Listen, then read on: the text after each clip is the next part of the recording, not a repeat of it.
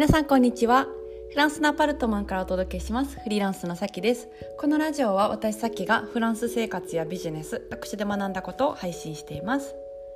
え皆さんお元気でしょうか？あの今週あのもうクリスマスの週ということでえっ、ー、と本当になんか1年早いなって。もう12月の末ですよね。結構びっくりしてます。そう。なんか私クリスマスあと2週間後ぐらいかと思ってたんですけどまさかの今週でそう。であのフフランスって、えっと、クリスマス結構一大家族イベントっていう感じだから私は彼のあの家族のところに、えっと、行くんですけどあのあ今週飛行機乗るのかみたいな 感じで、はい、結構びっくりしてます。うん、でまああの週末はあの友達が教会であのコンサートやるっていうことでちょっと見に行ったんですよね。オルガンをやってる子であの日本人の友達なんですけれどもその子があの主催する教会で、えーと、のコンサートっていうことで行ったんですけどなんかすごい良かったですね。うん、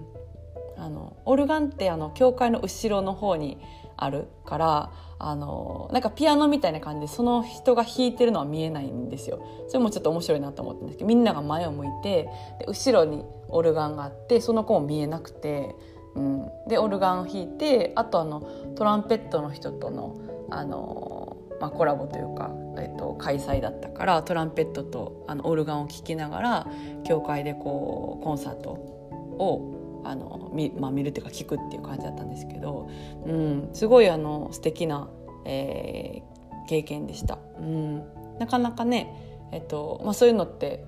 機会がないといかないですからそうなんかフランス感もあったしあとはその、まあ、現地でその日本同じあの日本の人が頑張ってるというかもう本当にこう現地で活躍してるっていうのを見ていやかっこいいなって思いましたね。うん、でなんかあのまあ、オーガナイザーだからこう式ってね挨拶とかもしてで、えっと、オルガン弾いてでその共催の人と、ね、一緒にこういろんな曲やったりみたいなのがすごいかっこよかったですね。うんっていう感じのあの週,、えーと、週末を過ごして、うんまあ、あのクリスマスもあっててちょっとフランスを感じてる、えー、最近なんですけれども、うん、えっとまあ、今日のちょっとテーマに行きたいと思います。えー、今日のテーマはあの感情とロジックを切り分けるっていう話をしたいと思います。なんかこれが、あのまあ、いつも私もちろんできてるわけじゃなくてあのできてないことの方がきっと多いんですけど感情と、まあ、ロジック切り分けるっていうことを、まあ、結構なんだろうな彼から学んだのかな私の彼は結構ロジカルな人なんですけど感情をなんか動かすべき時じゃない時に、まあ、結構こう特になんだろうな、まあ、私とか女性とかが動かしがちなんですけどでも普通に事実を見たらなんかなんて言うんでしょうねただの論理みたいなことがあって感情を動かすべきじゃないところになんか結構腹立っちゃったりとか悲しんじゃったりとかがある、うん、のをなんかこう日々えーと、気づいて、まあ、面白いなって思うんですけどなんかた例えばうん例えばですね最近あったことはあの車を車に乗ってて私たちがでその車の前を歩行者が通ろうと思ったんですけどなんか通るかどうか微妙な感じやったからあの、まあ、私たちはちょっとストップして行くのか行かないのかみたいな感じになって。たんですよね。うん、行っちゃったらあの引いてしまうから そうでその時にその歩行者だったあの方女性の方はなんかあの私たちに向かってなんか「え行くの行かないのどっちなの?」みたいな感じでこうちょっと文句みたいな感じを言ったんですよ。でその時にあの彼が言ったことは「あのあいやそもそもここあの歩行者が通るとこじゃないしみたいな 感じで言っていや確かにそうだなってあの思ったんですよね。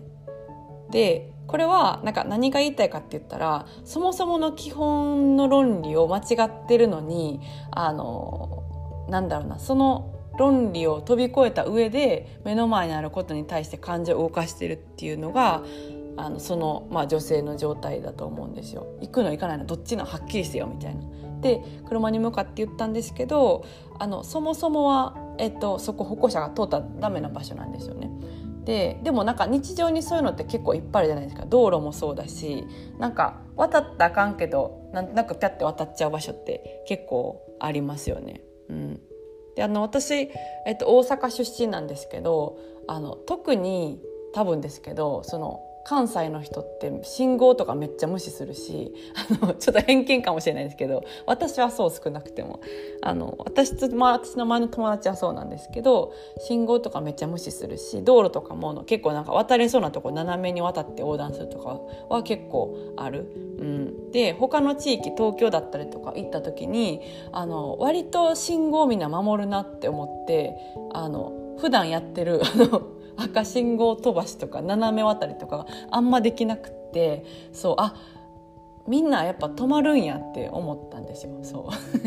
う であの何が言いたいかっていうと、まあ、そういうなんかなんとなくこうパッて渡れちゃう場所って結構道路であってでもそもそもの論理を考えると渡ったらいけない場所だから、えっと、もし車がなんかよくわからん動きしたとしたらあそもそも自分が渡ったところをあのいけないとこ渡っちゃってるなっていうことを気づける。論理的に気づけてじゃあなんかその車に起こるとこじゃないなっていうことが分かるじゃないですか。そのルールの問題とかシステムの問題だから、うん、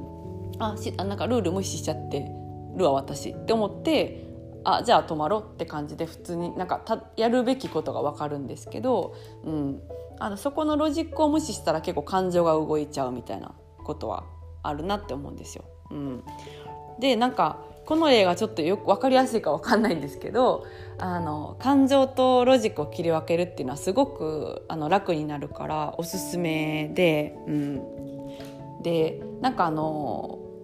なんだろうな。まあ、いっぱい本私読みますけど「ファクトフルネス」っていう本が、まあ、流行りましたよね 2, 2年前ぐらいに。でその「ファクトフルネス」っていう本はなんかあの人は世界をすごいドラマチックに捉えてしまうっていうことをあの統計を取って表してる本なんですよ。もういろんな統計を取って事実からすごくねじ曲がって人はドラマティックに物事を考えてしまうっていう人だから、うん、なんかそれがいい方向にいったらいいんですけど、うんと、なんかそれがなんかすごく怒っちゃったりとか悲しんじゃったりとかネガティブな方に感情が動いて大変やみたいな感じがあったりしたら